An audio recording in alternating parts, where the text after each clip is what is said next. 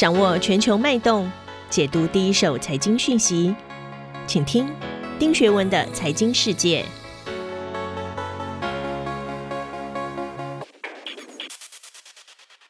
大家好，我是丁学文，又到了每周一次和大家一起分享。全球重要的财经新闻，今天我要分析的两则新闻呢，第一则是八月九号，联合国政府间气候变迁问题小组 IPCC 颁布了第六版高达三千九百四十九页的评估报告，这是二零一四年以来关于气候变迁的首份重大的科学评估报告，显示呢，告诉我们全球气温上升的速度比我们想的要快，气候变化压力看来已经兵临城下。投资市场是不是也应该开始发生了一些变化呢？我们来解读看看。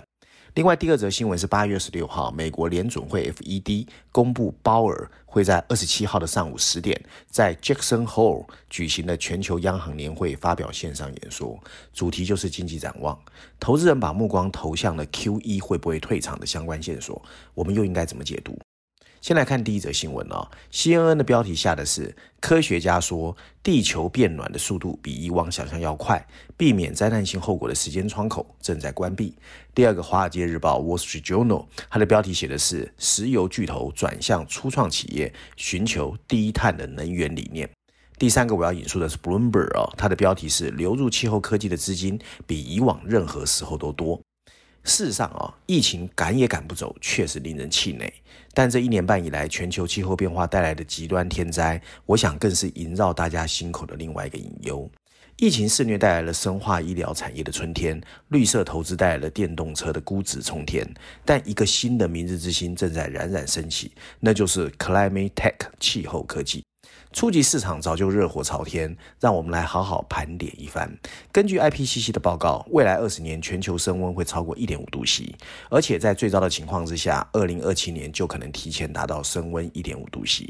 挽救地球看来只剩最后一线生机。全球各国官员纷纷呼吁，我们要携手，立刻采取行动，共同对抗气候的变迁。事实上啊，现在的地球确实笼罩在一股席卷全球、史无前例的热浪中。在严峻的气候变化中，一场场火灾从地势低洼处一直蔓延到最高处，而且涉及了全世界不同的大洲跟不同的国家。我们看到，由于气候变暖、气候变化和人类破坏性活动的影响，整个世界都在燃烧。这些火灾已导致世界各地数百万英亩的土地被烧毁，数以万计的森林被毁灭。特别让我注意到的是，IPCC 报告还指出了投资气候科技和利用现代科技控制或试图控制气候变化的重要性，特别是降低农业、食品和运输领域内的人类活动所产生的气体排放。苏格兰永续发展学院的一个分析师哦。叫 Daniel Clanton，最近在 TechCrunch 网站上对 IPCC 这篇报告发表了评论。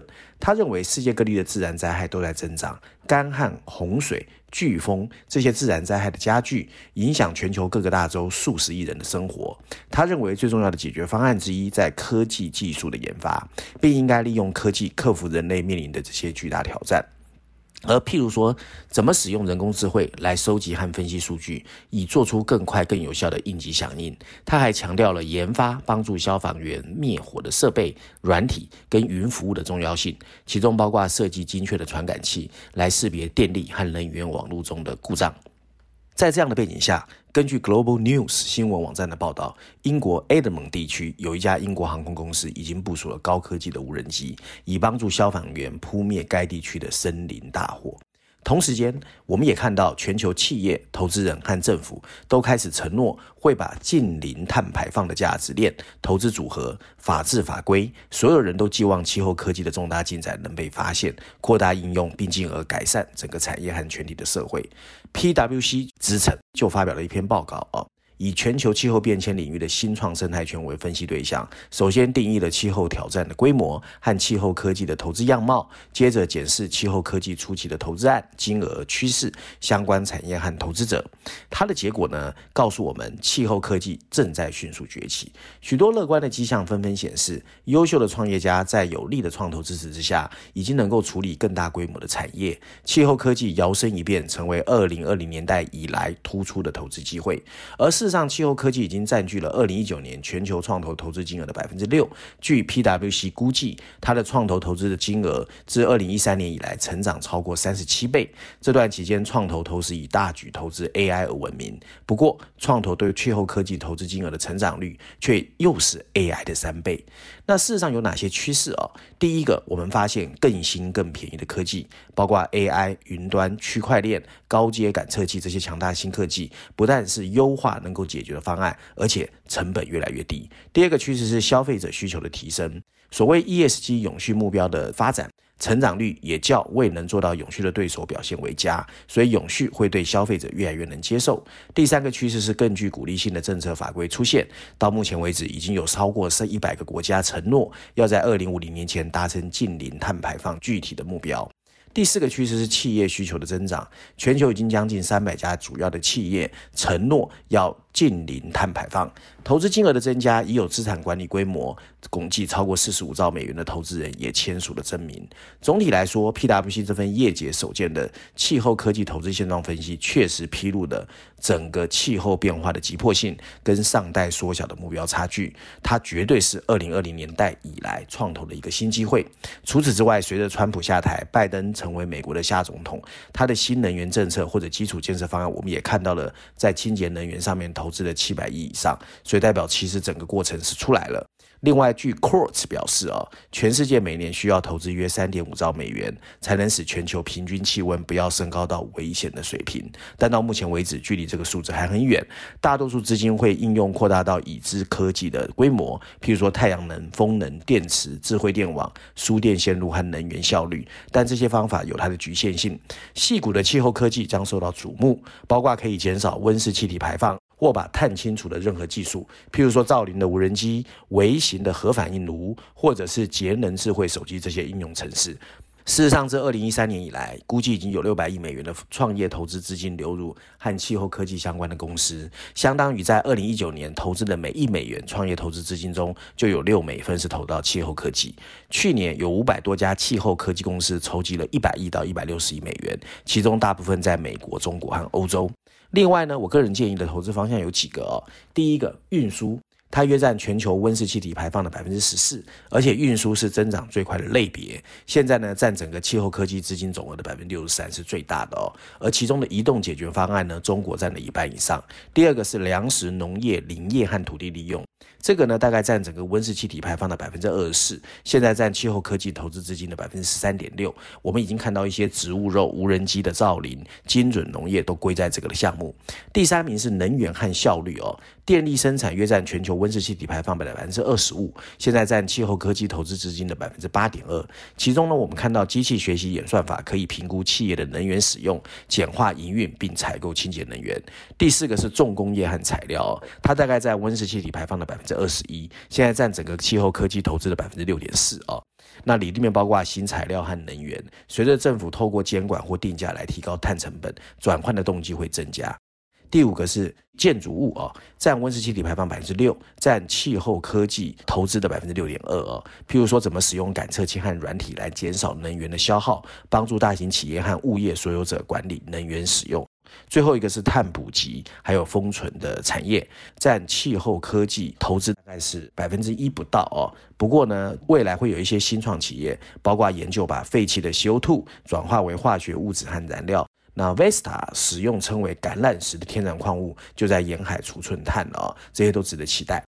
第二则新闻，首先我要引述的是 CNBC，CNBC 的标题写的是美国联准会官员会寻求避免在峰会上论及缩减的谈话。《华尔街日报》标题则是“中央银行的缩减即将到来，市场永远判断错误”。《华尔街日报》蛮绝对的哦。另外，《经济学》有一篇文章写的是“央行应该明确量化宽松的目的，然后设法扭转”。我不知道大家有没有跟我一样的经验哦？你有没有曾经参加过一场聚会，桌上的菜肴都是你爱吃的，聚会的朋友也是你的哥们，酒足饭饱之际，心里浮现的是“我待会怎么回家”。怎么和老婆交代？自己是不是又嗨过头了？是的，现在的全球财经市场就是这副德行。QE 确实让我们很爽，纾困刺激很愉悦。不过，怎么收场，怎么安然着地，这已经变成全球财经官员最头痛的一个事情。鲍尔这场演说可在联邦准备银行的 YouTube 观看。今年的演说主题没有去年具体。鲍尔去年说的是货币政策架构的评论，他在去年宣布平均通膨目标达到百分之二，那那个时候其实还是蛮具体的。今年说的是经济展望。FED 周三公布的七月份会议显示，啊，多数官员预期今年年底会展开缩减购债，但对启动时间跟如何进行没有达成共识。最近很多的 FED 官员都公开在对高通膨的数据表达疑虑，但鲍尔多次强调，通货膨胀升温是暂时现象。事实上，鲍尔的任期到明年二月就届满，拜登会不会继续提名他，没人知道。有人批评他，有人支持他，但是到底情况会怎么样，要看他在未来的表现。不过，很多市场人士表示啊，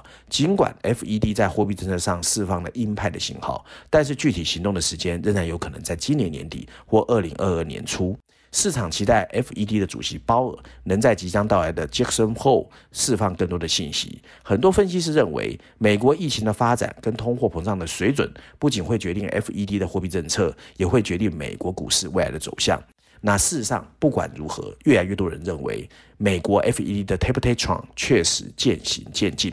里面呢，我们也看到很多美国联总会的官员，包括达拉斯、旧金山、波士顿的所谓的联邦储备主席哦，都有发表类似的评论。大家都认为，在今年年底，你不得不去面对收紧货币政策的一个情况。那跟美国 FED 的利率挂钩的期货合约也显示，二零二二年十一月加息的可能性约百分之五十，十二月加息是百分之六十九啊。他们强调，美国 FED 希望澄清。缩减购债和加息是两个独立要讨论的事情，也就是说呢，收减购债的规模不会导致加息。那这些人也强调，缩减购债规模或早于加息。在 FED 决定缩减购债规模之前，加息是不可能发生的。那美国通货膨胀跟疫情的前景，我们只知道是存疑，到底什么时候加息，什么时候收减购债，我想对大家来说都是心理预期的打击。现在呢，所谓的不确定性相当高，主要存在两大挑战。第一个是德尔塔变种病毒令美国的疫情出现反弹。第二个是美国通货膨胀持续高企啊。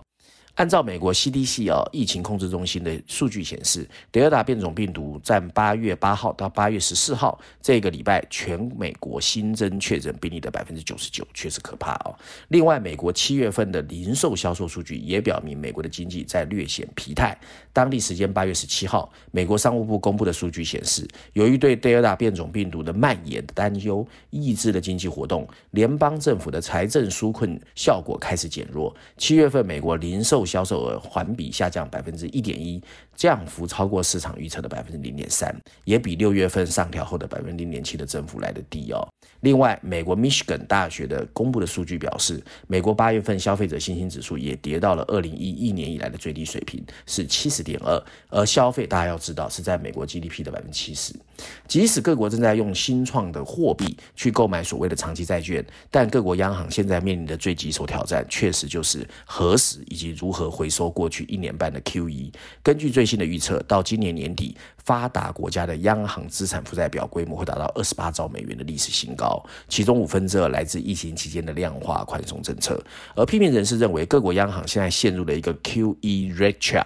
就是量化宽松的轮回，因为他们持有的债券都朝同一个方向发展。他们在全球金融危机后就开始飙升，而且在疫情来袭之前从来没有下跌。现在的麻烦在于，投资者被引导成将量化宽松政策的决定解读为央行何时可能加息的一个信号，而升息政策的影响力又非常明显，因此产生的利率预期对量化宽松公告的敏感性，逼得政策进退失据。美国联准会对引发另一场。缩减恐慌其实也很紧张。二零一三年的可能缩减债券购买规模就曾经一下震动了金融市场。央行官员也应该明确量化宽松的目的和有效性。购买债券确实是去年春天疫情爆发时稳定金融市场的工具。不过现在越来越明显，在 QE 的利率已经降到为零的情况下，政府的财政支出出手已经变得迫在眉梢。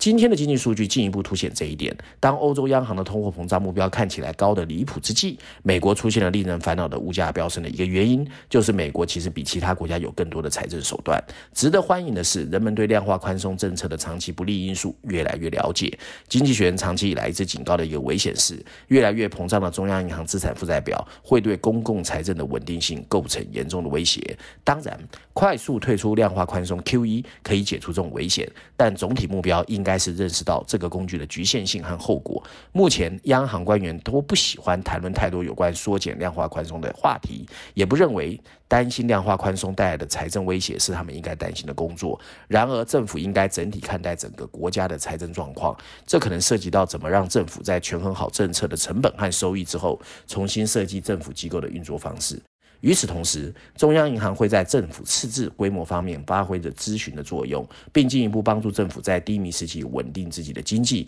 事实上，量化宽松的理由已经变得越来越模糊，财政和货币政策之间的相互作用也是如此。现在时间已经到了，应该好好分工明确，而且把它透明化。